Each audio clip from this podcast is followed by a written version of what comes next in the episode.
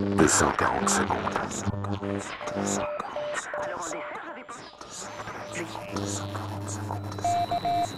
Les ordinateurs, ces merveilleuses machines qui font en quelques secondes des opérations compliquées que l'homme mettrait des jours ou des semaines à faire. Les ordinateurs de la première génération 1948 et 1959, de dimension énorme, utilisent des tubes électroniques. 1959-1963, leur volume diminue grâce aux transistors et leur capacité augmente. C'est l'époque de la généralisation de l'informatique.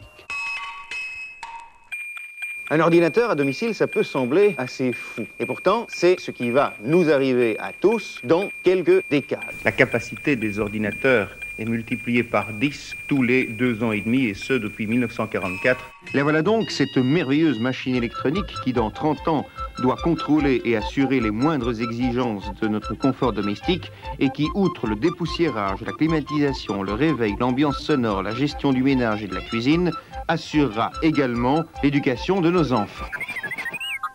En 1972, les microprocesseurs ont ouvert la voie à la micro-informatique. Sa taille, son coût font de l'ordinateur un compagnon domestique. Et enfin, voici le terminal d'ordinateur en attaché caisse. Cette valisette de 3 kg environ permet à quiconque d'entrer en communication téléphonique directe avec un ordinateur, quelle que soit la distance. Quand vous souhaiterez acheter quelque chose, il vous suffira de passer la commande par l'entremise de votre terminal d'ordinateur. Le prix en sera automatiquement déduit de votre compte en banque et transféré au compte du magasin. Une nouvelle génération s'épanouit aujourd'hui avec la numérisation qui transforme en signaux binaires élémentaires des sons, des images, des données. Voici un ordinateur qui parle, la voix synthétique est d'IBM, le texte est de La Fontaine. Dansez maintenant.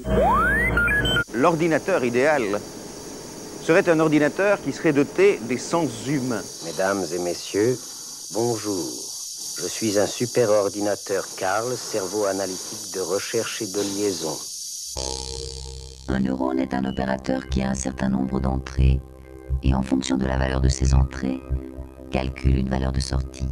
Darwin n'a pas prétendu dans sa théorie de la sélection que l'homme était la dernière étape dans l'évolution. Il se peut que les ordinateurs soient mieux adaptés et remplacent ou supplantent le règne humain dans la théorie de l'évolution.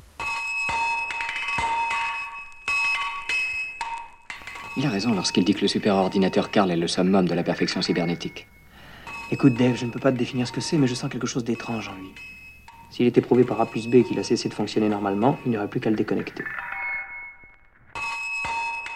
Si votre ordinateur se comporte d'une manière qui semble être émotive, est-ce que vous enleverez la prise si un jour vous devez l'enlever? Ça, ça restera un des derniers grands débats de l'intelligence artificielle.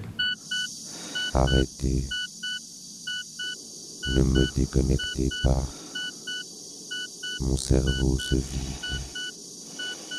Mon cerveau se vide. J'ai peur. J'ai peur. Non. S'il vous plaît.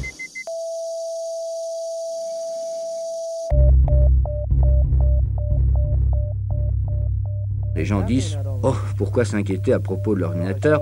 On peut toujours lui couper le courant. Ceci pourrait ne pas toujours être vrai, car le jour où nous dépendrons dans une large mesure d'un système d'ordinateur, nous souhaiterons évidemment réduire leur vulnérabilité. Et ainsi, vous allez vous priver vous-même de votre pouvoir de tirer la fiche de la prise de courant pour votre propre sauvegarde. C'est là une sécurité que nous pourrions payer très cher.